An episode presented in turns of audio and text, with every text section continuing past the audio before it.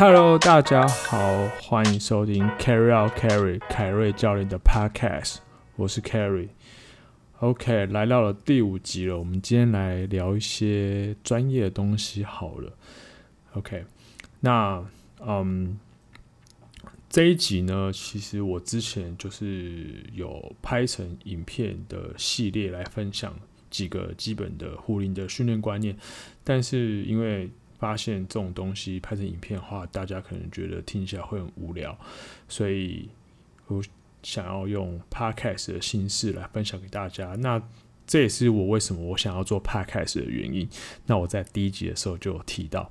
那我今天就是想要重新整理，然后透过呃今天这个节目呢，然后来分享给大家。那今天所提到的东西呢，非常非常适合。一开始接触壶铃的新手来收听。那如果你本身也已经有经过一段时间的壶铃训练呢，当然也可以听，就当做复习。那里面有一些冷知识，你们也可以知道一下。OK，好，那今天我会就是分享几个基本观念，大概有五六个左右。那我就一个个来跟你们聊。好，那在开始正式聊这个基本观念之前呢，呃，我先稍微说明一下，就是呃，在第一集的时候，其实我有介绍我自己，我就是从事壶铃训练跟教学已经有好几年了，大概有七八年左右了。那壶铃就是本来就是我自己的专长，也是我教学专长跟训练专长。OK，那。在这个过程当中，这几年过程当中呢，常会遇到一些问题，以及大家比较不清楚的地方，或者是说，有时候面对到一些刚接触狐狸的人，总是会有对于一些呃，对于壶铃有些刻板的印象，然后可能不太清楚。那我想今天这些基本观念分享会对大家会有一些帮助。好，那我们就来吧。好，几个基本观念让大家知道一下。第一个呢，其实，在壶铃训练里面啊，它的动作的学习源头就是壶铃硬举。为什么呢？因为啊，很多人在看到壶铃这个训练工具呢，第一个看到动作就是荡壶 swing。呃，荡壶 swing 这个动作，其实对于想要减脂的人，或者增加爆发力的，或者增加心肺功能的人，其实它是非常棒的一个动作。那其实在，那在体适能产业、健身产业里面很多喜欢训练的人都把荡壶 swing 这个动作跟减脂做了一个很强烈的连接。如果今天我想要减脂的话，我想要用壶铃的话，第一个想到就是 swing。我觉得这很正常，对，我觉得。对，但是有些人会认为说啊，我学完 swing 了，我就 OK，这样就好，或者说我我会荡了，然后 OK，这样就好了，我就不再去练其他的，然后呃，就胡铃就是只有荡壶而已嘛，什么都没有就没了，就这样。嗯，其实没有那么简单啦。对，它其实还有很多东西可以学。OK，那它呃在。荡壶 swing 背后呢，它最基本的动作就是硬举，因为你必须要先学会如何利用宽脚链做事情，你才能够去学习更进阶的动作。OK，硬举呢，其实就是呃利用宽脚链的动作来执行，它是我们一个人体最基本的一个动作之一。那它其实有个很大的好处，其实就是训练你身体的背后的肌肉链。我们现在其实很多人都坐着久坐，工作也好，呃，在家耍废也好，对，就是常常坐着。那其实久坐的关系，我们身体背侧肌肉链都会弱化。OK，所以呃，壶铃为什么它对于身体的体态？姿态有很好的矫正的效果，其实就是因为它会针对你背后肌肉链做强化。那硬举就是其中一个训练动作。那当你在开始学习荡弧之前啊，你把硬举学得非常熟悉，你在做荡弧的时候，你只要加了一些技巧的练习，你就会很好上手。OK，因为很多人在练荡弧的时候都会做成像是蹲式的荡弧 （squat swing），那其实其实不是一个很有效率的动作。OK，那嗯，你在学习硬举的时候呢，你会发现你会除了需要练习宽脚链动作之外，你也需要保持脊柱的中立，就是你的背一定要收紧，保持个张力。就是简单来说，就挺胸夹背啦。对，你学会挺胸夹背之后呢，然后学会核心的稳定，然后呼吸，学会髋关节铰链，学会对地发力。学完之后呢，再进阶到 swing 这项动作，你就有概念了。你接下来只要知道 timing 时间点跟节奏这个部分，还有如何使用发力、加速度、爆发力，还有力量上的控制，那你就会对于这个荡壶动作觉得越练越好。OK，所以硬举这个动作非常重要。当然，在肌力训练，一般杠铃肌力训练里面也是。OK，所以记得一定要先学会如何做壶铃硬举，再去练荡弧。OK，如果你身边的教练一开始就立马教你做荡弧，没有先教你做过硬举，呃，那这样子你可能要考虑换一下教练了。OK，好，那。第二个训练观念呢，在壶铃的训练里面啊，很多动作都是利用我们的臀跟腿来发力，所以它的力量来源呢，都是来自于下肢。OK，呃，因为很多人一开始在看到壶铃一些训练动作，像是 swing 啊、snatch 啊或 clean 啊这些比较。属于协调性跟爆发力同时出现的动作啊，大家可能一开始看的时候就觉得，哦，这应该是用手把它带起来吧？那这会不会练到我的哪一块肌肉啊？叭叭叭之类的，就是会用所谓的传统的肌肥大的思维去看这个动作。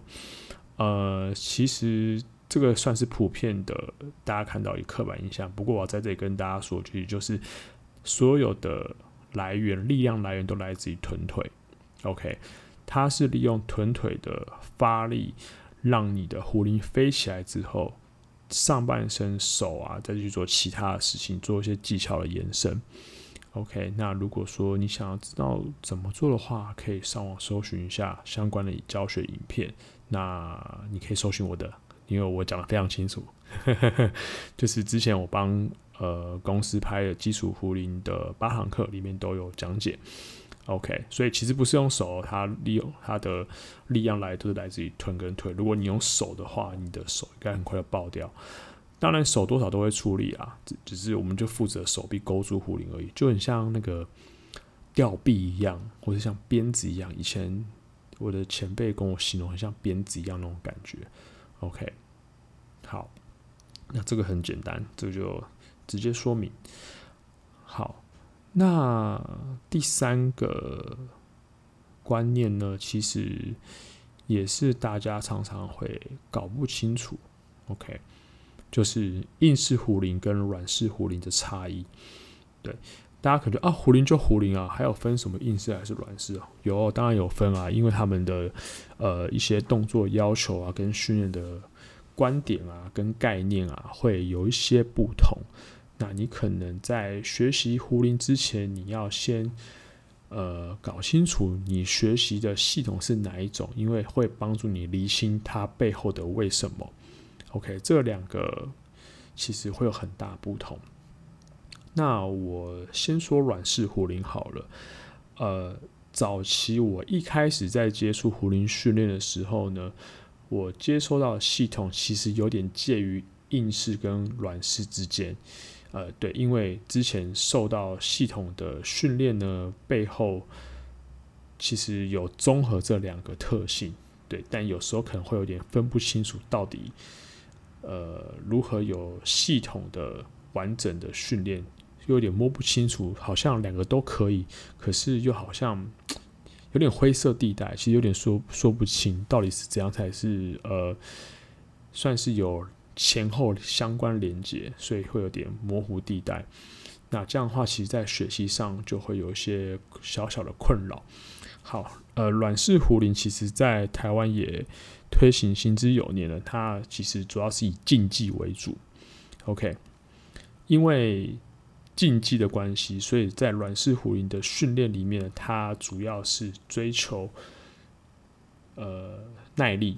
OK，它的比赛其实就是时间长，然后尽可能做最多的次数，像是呃 snatch 啊，然后还有 long cycle 啊，这两期就是 clean and jerk 这两个动作。OK，所以它的一些发力的技巧啊，就跟硬式壶铃会有些不一样。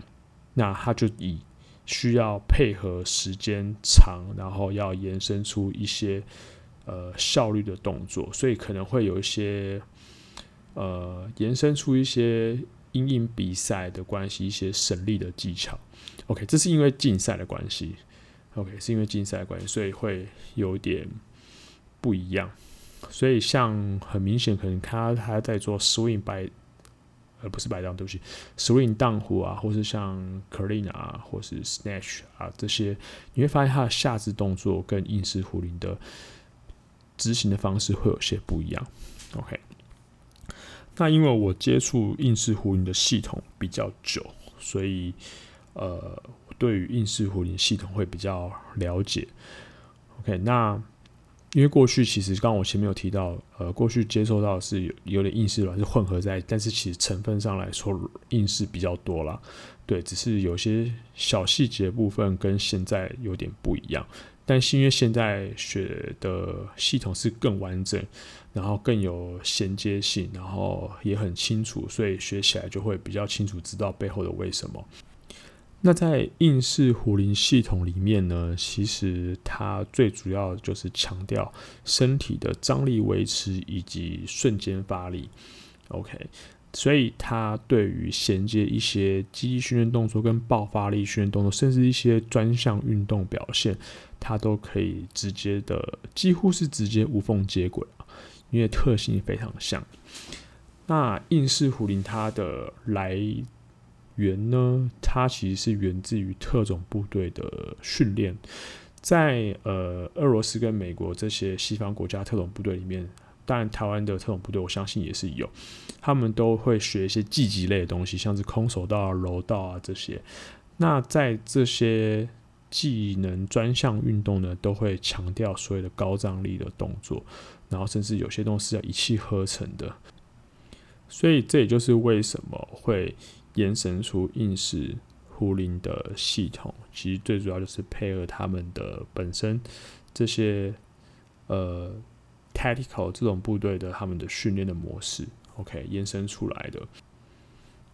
所以包含他们的一些训练的模式啊，还有嗯一些观点啊，其实都会保持一些战略使用。就是简单来说，就是也会保持一点弹性，会因应各种情境去做一些变化。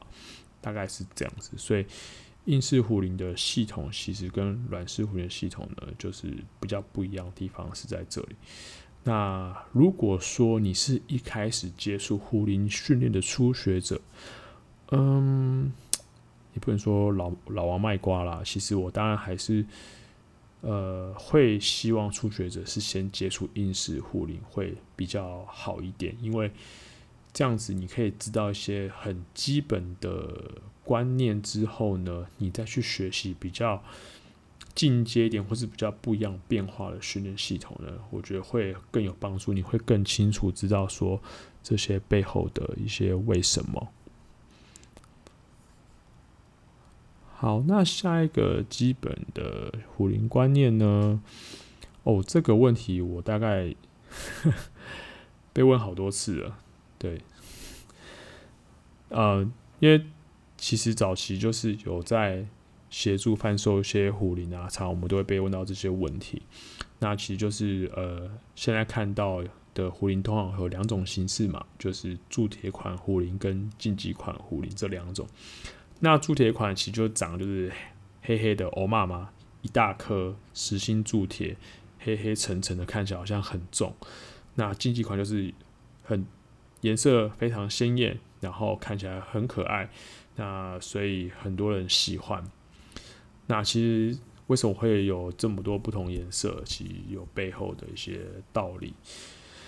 好，那我们先说铸铁款好了。铸铁款壶铃啊，其实就是我刚刚前面有说，它是实心铸铁，就是完整一颗铁。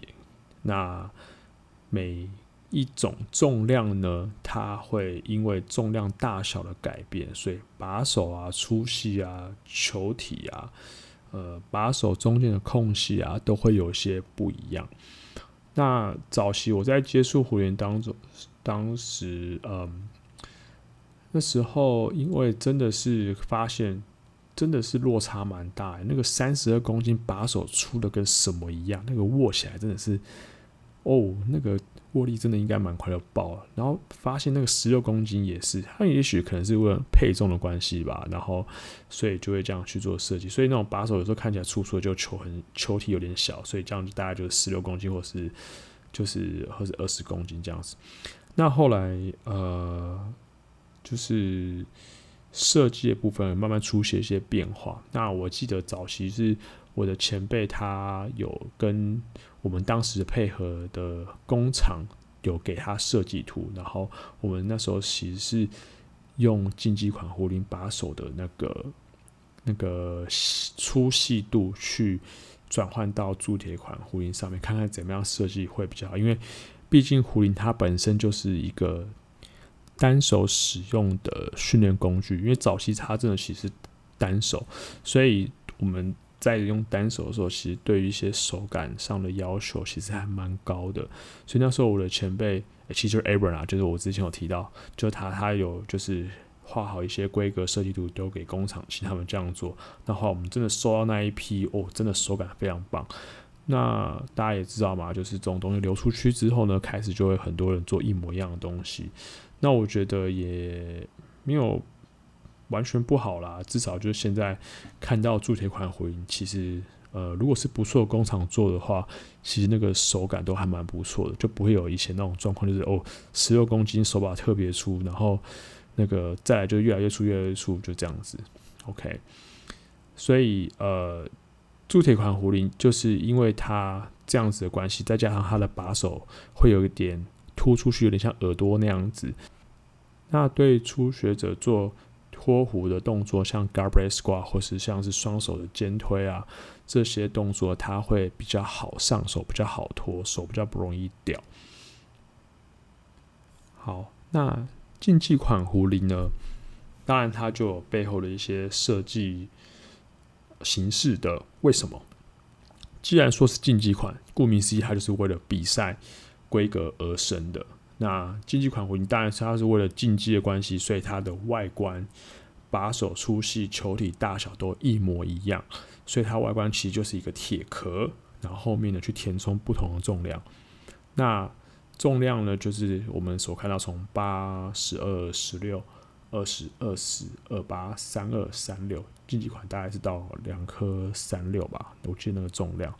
对，就是他们比赛的重量，大概只有两颗三十六，呃，对不起，一颗是三十六。好，所以他就为了不让选手在比赛还要去适应把手出去的手感啊，浪费时间，他只要适应重量就好。所以他们的那个规格都要一模一样，只有填充重量不一样。那为什么有这么多颜色呢？其实是为了让选手跟裁判去快速辨认那个重量到底是不是对的重量。啊、呃，比如说我们常看到，可能十二公斤是蓝色，十六公斤是黄色，然后二十公斤是紫色，二十四是绿色，二十八是橘色，三十二是红色，然后三十六是灰色。OK，至少我现在看到既定的制定的颜色是这样子。当然，有些工厂还有些厂商，他们可能喜欢做不同的颜色。OK，那它其实。因为把手啊是规格都一样嘛，然后也是呈现一个直角，对，因为它也是为了单手的动作而延伸出来的，所以它那个设计的关系，要拖就不太好拖，你可能会觉得会手很容易会滑，甚至会觉得握力会就消耗掉了。那你可能要拖，可能要反过来拖住球面，有点像在呃拖那种很大的。高脚杯那样子，对，其实高脚杯深蹲也是因为这动作延伸出来的。OK，所以呃，你就会稍微辛苦点，要这样拖才行。那它因为规格都一样关系，所以如果说像女生手比较小的话，如果要做一些单手动作的话，可能就会呃会觉得有点手穿太深的感觉，然后会觉得更卡。OK，所以这个是呃算是一个小小缺点啊。对，不过就是没办法，它的设计规格就是这样子。那我们可能如果要去做的话，可能要做一些调整，然后去符合它的形式这样子。OK，所以这个就是两个差异哦。补充一下，进气管壶铃的把手，因为它也是铁，所以它也会容易锈。对，那但其实它是用细砂纸磨一磨就可以恢复原状了，就是可以。当做个保养，因为还有手汗的关系，可能就是上面会黑黑的，所以只要细砂纸喷 WD 四保养就可以了。那铸铁管其实也会生锈，但它是会有一些锈斑，那它其实保养上就不用那么像进气管那么高刚，它可能就用细砂纸磨一磨，把锈斑磨掉就可以了。那那个漆面是一定会掉，如果有撞击，用双弧撞击的话，其实是一定会掉。无论是铸铁款还是竞技款，那只是现在铸铁款蛮多用很好的漆面，所以那个掉的形式形式，呃，对不起，那个掉的耗损程度就没有那么高。对，早期用那种那种有些壶铃是上漆上很厚，那个如果你有两颗壶铃链敲一下，可能掉一块就下来了。对，OK，好，这就是主要这两个差异。大家如果就是想要买壶铃的话，在家里练习可以参考一下哪个对自己比较好。OK，呵，下一个哦，这个就算冷知识了。其实我相信大家也不能说冷知识啊，我相信大家应该也蛮好奇的，为什么壶铃重量间隔是四公斤的集聚？嗯，对，这个其实是一个不错的知识。OK。啊，长知识了哈！呵，好，我们现在看到壶铃啊，一般我们在健身房看到壶铃啊，其实呃都是四公斤起跳嘛，最轻的从八呃在十二、十六、二十、二十、二八、三二，大概正呃完整这样子一个比较刚刚好的一套，大概是这样子的重量，那也比较常用。那当然也会有往下延伸，可能有四公斤啊，然后可能再往上延伸，可能有三六、四十、四四、四八，对，那个四十几公斤就是大那个怪兽壶铃，对。好，那个其实之所以会这样跳，其实背后有些原因。那我们都知道，呃，胡林其实是来自于俄罗斯，那它其实呃早在十七、十八世纪吧，其实就有这个东西了。那一开始，它其实就是在俄罗斯的传统市集是称重的工具。OK，对，台湾的乡民戏称它是砝码。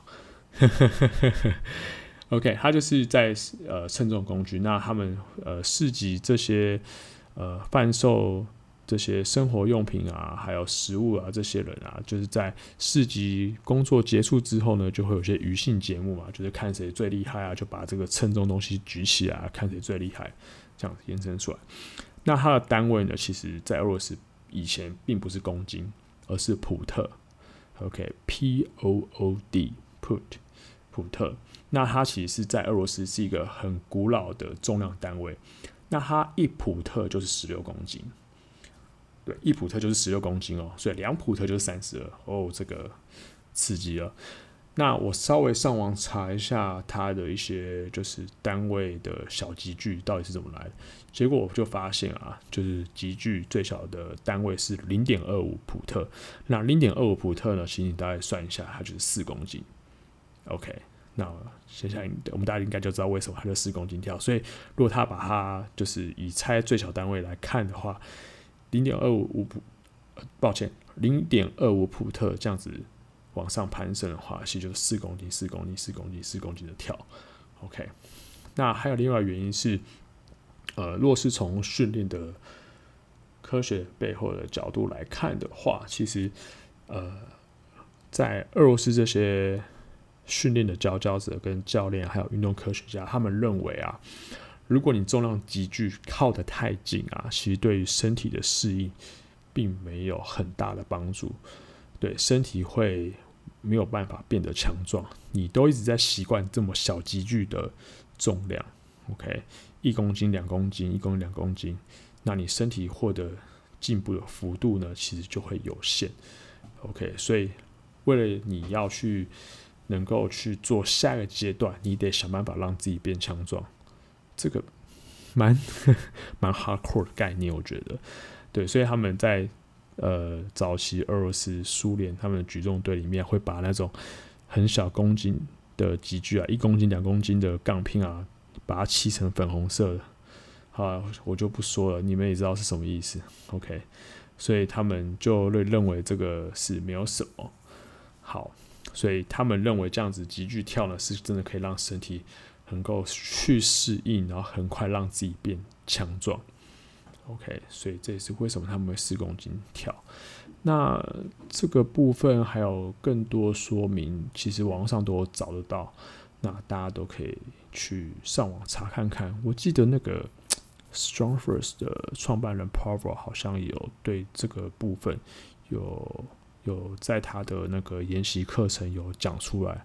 我记得 YouTube 有相关的影片，大家有兴趣可以看一下。因为我只我有查到，但我没有去细看，但是我查到那个。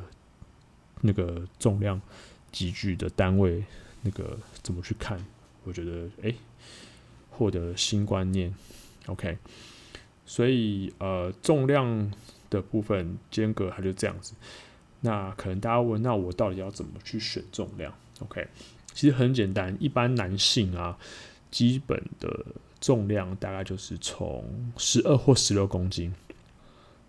OK，如果你是身材比较瘦的话，体重比较轻的人的话，你可能就是可以从十二公斤开始。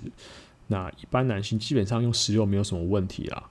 对，那女生的话，女生的话八跟十二，对，其实就这个四个重量，男生十二跟十六这两种选一个，女生八或十二两个选一个。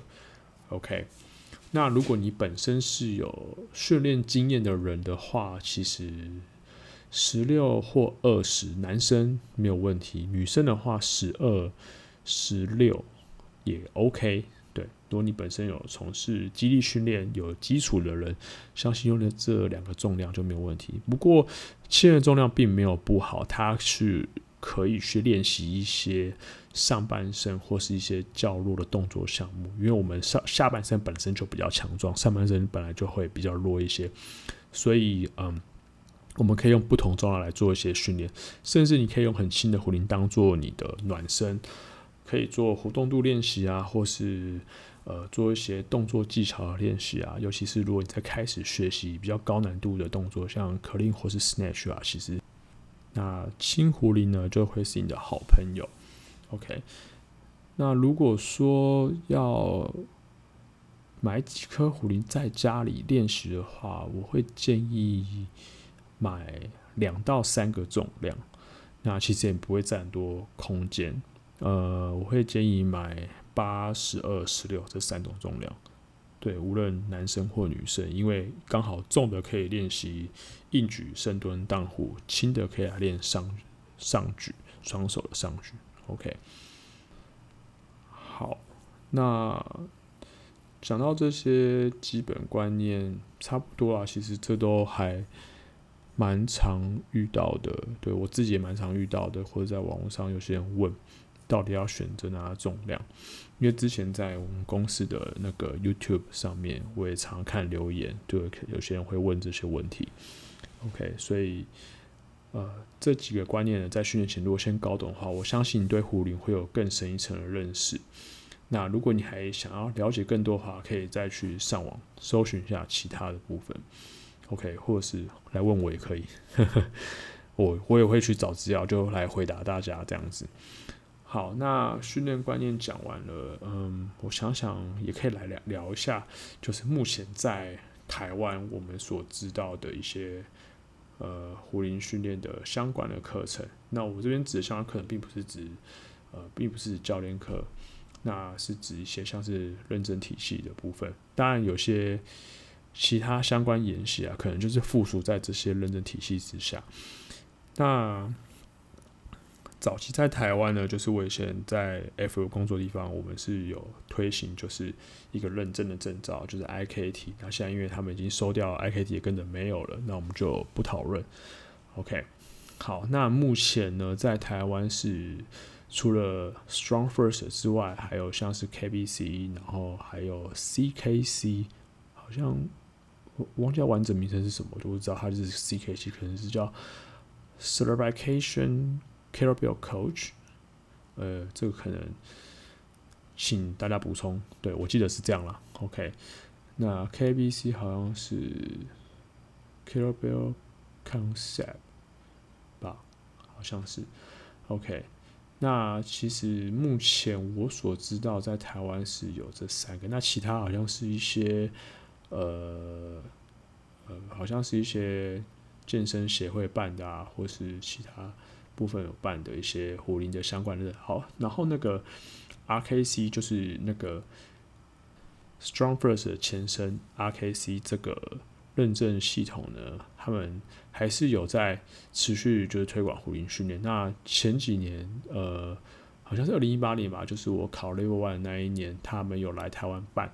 然后他们还有另外一个衔接是 HKC，就是 Hardstyle Kettlebell Coach。对，我记得，记得这个，这个好像是他们延伸出去的，好像呃有有，我记得两个好像有关系吧。我对我记得，然后这个也在台湾也有。那 RKC 的内容其实跟 Strong First 的差不多，他们测的内容好，我记得是几乎是一样的。对，那所以其实胡林训练的系统呢，在台湾其实已经执行，呃，对不起，应该说已经推行了好几年了。如果这样算算吧，从我当教练开始哈，我起码有十年以上了。对，其实有很多管道可以去学习。那至于哪个比较好？嗯，我觉得可能要看每个教练对于壶铃训练这个东西是怎么样去看待的。如果你今天只是想要去学壶铃，只想要学会荡壶，让你的呃上课的东西多一点花样的话。其实我觉得这样有点可惜，因为其实，在胡林训练里面有很多东西可以学。你可以去学习如何利用胡林来增加自己的肌力，增加自己的爆发力，增加自己的心肺，然后还有让减脂表现更好，还可以增加自己身体的做工的量，还有增加自己身体的活动度、身体控制能力等等。这个好处其实真的很多，那要该怎么样去练，其实就等着各位去挖掘。那现在呃资讯这么如此的发达，那很多东西其实都可以找得到。OK，所以呃如果你今天是如此认真看待这项训练工具的话，其实要选择哪一个都可以啊。那你可以去了解这些体系的背后的一些由来啊、历史啊，那他们为什么会这样做啊？我觉得你可以先做点功课去了解，然后再去决定你到底要报名哪一个体系的认证。当然，你可以呃，如果你预算够的话，当然你可以每个都去接触了。当然，如果说你预算有限的话，呃，可以先做下功课，然后了解一下这个体系的背后的一些训练的观点是不是跟你是同个痛调的。但是呢，我强烈建议，呃，当然这个观这个观点，我就适用在任何的学习的一些管道了，任何一些证照的课程啊，或是其他的相关的训练课程，我觉得一定要。把自己准备好，再去参加这些认证课程或是研习。为什么呢？其实，呃，我我当教练这么久，其实还看到蛮多有些很像是走错棚一样去参加 认证课程。因为因为之前呃，以前在在以前的公司在 FF，我有当就是 IKT 的主讲的。讲师，那还当然我是从助教开始，从助教的时候就会观察那些学员的一些上课啊的状状态，那后来自己慢慢自己呃能力提升了，那就当主要的讲师。那在现在呢，就是有呃在 SFG Level One 当助教的经验。那其实有时候真的会看到蛮多，就是好像走错棚一样，是不是报错名了？还是认为这个课程好像是一个很轻松简单的演习课程，然后就来了，没有准备好。OK，那。其实为什么要准备好？原因是，如果你今天真的有所准备，你有事先做了很多功课，然后你也有去训练、去练习这些东西的话，其实你那一天来上课，你会有很多心得。你真的会有很多心得，然后你甚至会发现，哦，原来我练的时候有这些问题，今天教练有提供解决方案，那我回去就可以用这个方法让自己变得更好。OK。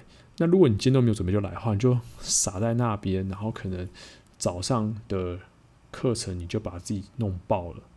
我真的有有看过诶、我真的有看过诶、就是啊、我我我这次题外话稍微分享一下，就是我之前参加 Level One 的时候，StrongFirst Level One 的时候，那时候我记得早上是大概八九点开始吧，然后早上之前我就说啊，早上就练荡壶这个动作，然后我们那时候是因为 partner。练习，所以一个人练完可以，另外可以休息一下。然后我就趁休息喝水的时候，我就看，就是习惯性看一下其他人。我就看到有一个男生已经荡到已经脸色有点难看了。我想说，哈，这不是才刚开始吗？为什么到现在才才才几点啊？才刚开始而已，就已经脸色如此难看。他，我在想说，他是昨天没睡好吗？太紧张吗？还是早餐没有吃吃好？还是怎么样？